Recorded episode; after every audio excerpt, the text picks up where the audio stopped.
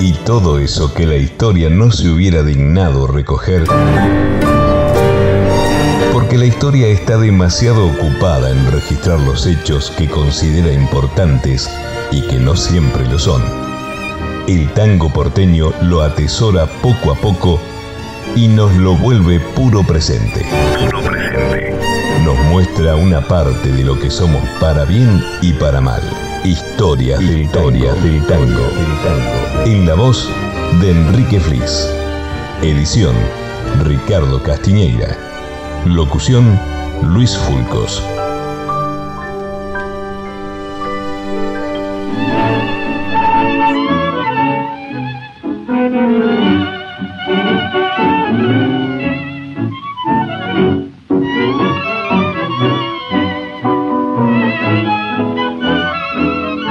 Juan Maglio Pacho nació en Buenos Aires en 1880 y murió en la misma ciudad en 1934.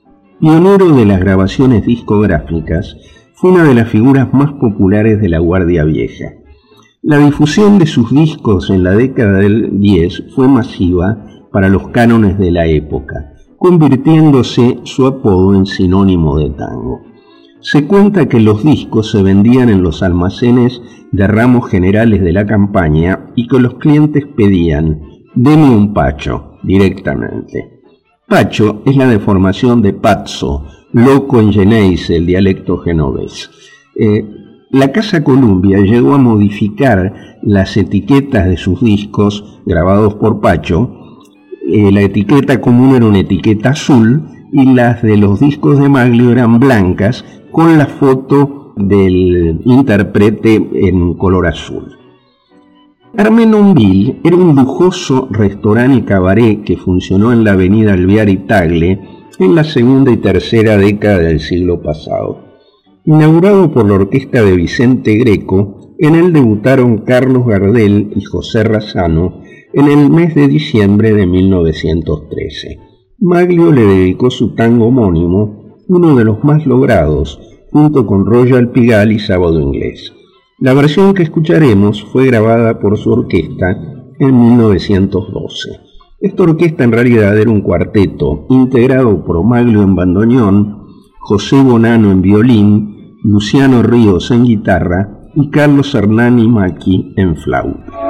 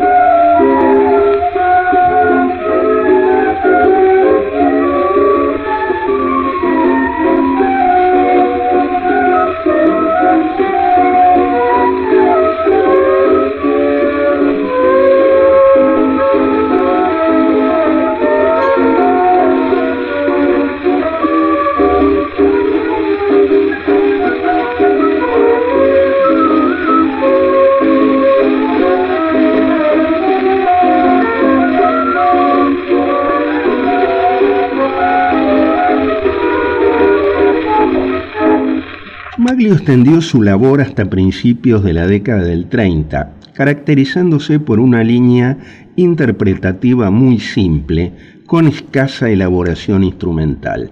Esto puede comprobarse cuando se escuchan sus últimas grabaciones, como es el caso de Sábado Inglés, correspondiente al año 1927.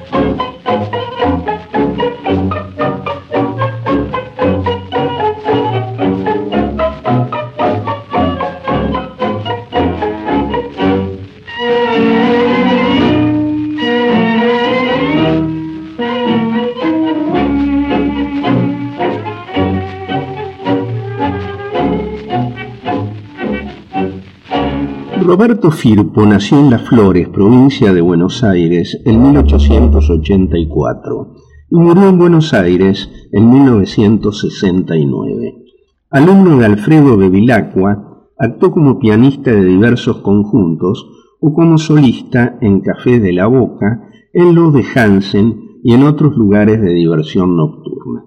En 1913, mientras se desempeñaba como pianista de Genaro Espósito, ganó un concurso organizado por la empresa del Armenonville.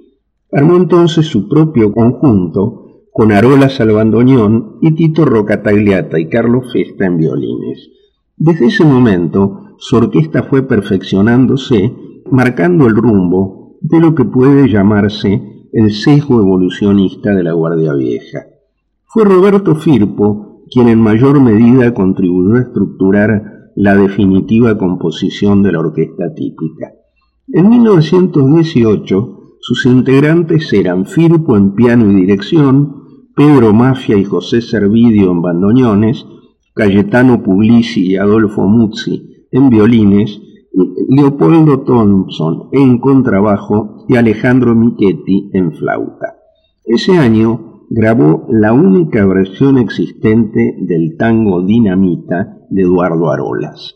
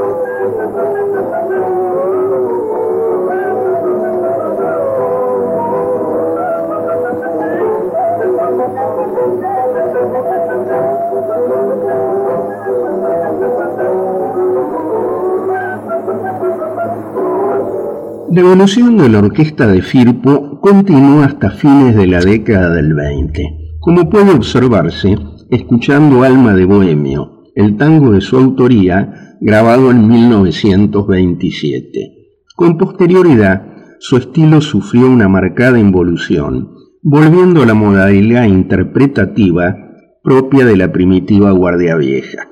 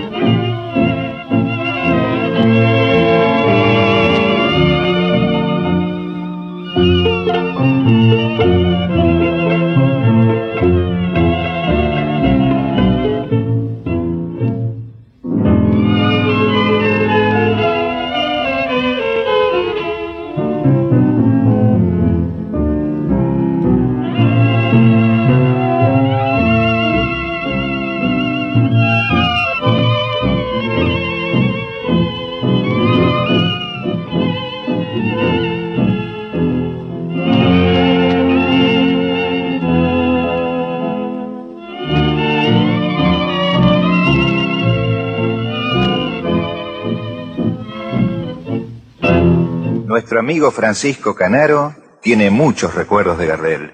Es cierto. Y son tantos que no sabría decir cuál me llega más al alma. En esta ocasión de mis bodas de oro con el tango, siento que Carlitos está vivo y presente, porque él animó muchas composiciones mías y compartió conmigo tantas horas de alegría y de esperanza. Con aquella alegría de muchacho bueno que se escondía detrás de sus ojos tristes de gran artista. En los últimos tiempos decía Carlitos, ahora basta de giras y de correr esos mundos. Con Pirincho vamos a hacer cine criollo como Dios manda. El destino se metió entre medio. Pero a pesar de lo cruel que fue el destino, nos queda el consuelo de escuchar a Carlitos y al escucharlo lo siento conmigo como en los lindos tiempos viejos.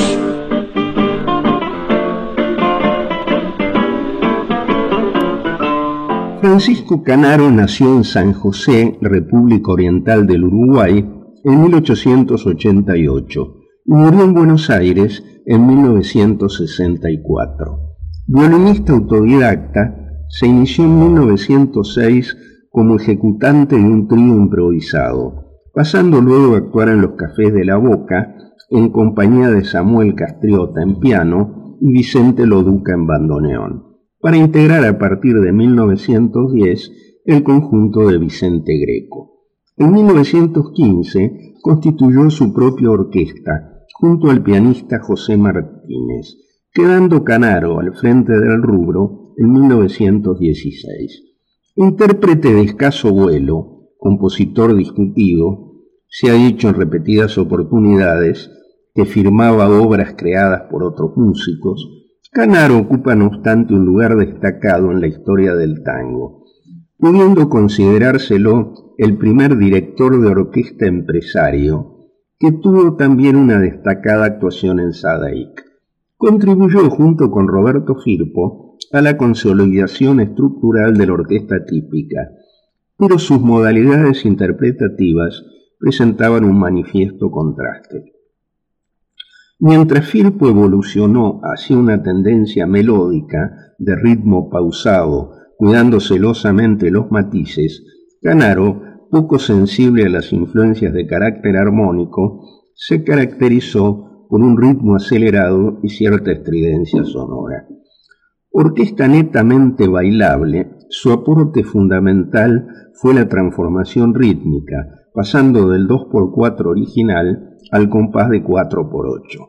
Más allá de sus diferencias estilísticas, en varias oportunidades, a fines de la década del 10 del siglo pasado, Canaro y Firpo aunaron esfuerzo y para los bailes de carnaval sus dos orquestas se fusionaron formando una orquesta gigante que actuó con gran éxito. El africano es uno de los tangos clásicos de la Guardia Vieja cuya autoría pertenece al pianista Eduardo Elchón Pereira, quien también compuso la música de obras consideradas modelos en su género y que alcanzaron gran repercusión, como Madame Yvonne, Gorriones o la uruguayita Lucía. La orquesta de Francisco Canaro, que realizó esta grabación en 1918, estaba integrada por Minoto Di Chico y Mario Canaro en bandoneones Francisco Canaro y Luis Dutri en violines y Luis Ricardi en piano.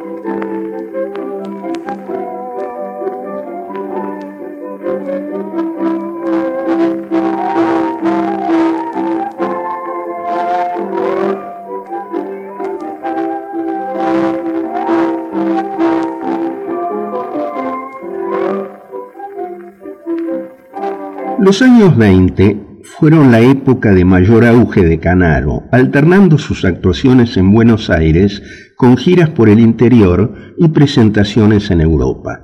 En este periodo llegó a tener en actividad simultánea cuatro orquestas bajo su dirección y la de sus hermanos Juan, Rafael y Humberto.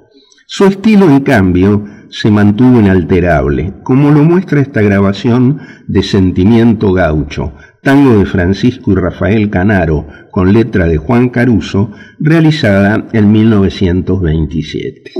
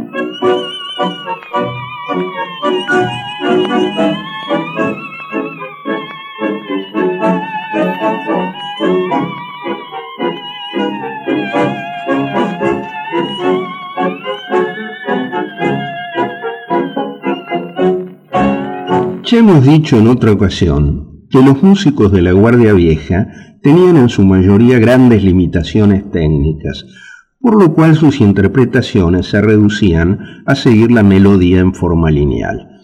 La posterior aparición de figuras con estudios musicales más rigurosos permitió la incorporación de arreglos orquestales que jerarquizaron y pusieron en valor muchos de los tangos primitivos. Este es el caso del africano, como lo prueba la grabación realizada en 1945 por la orquesta de Aníbal Troilo.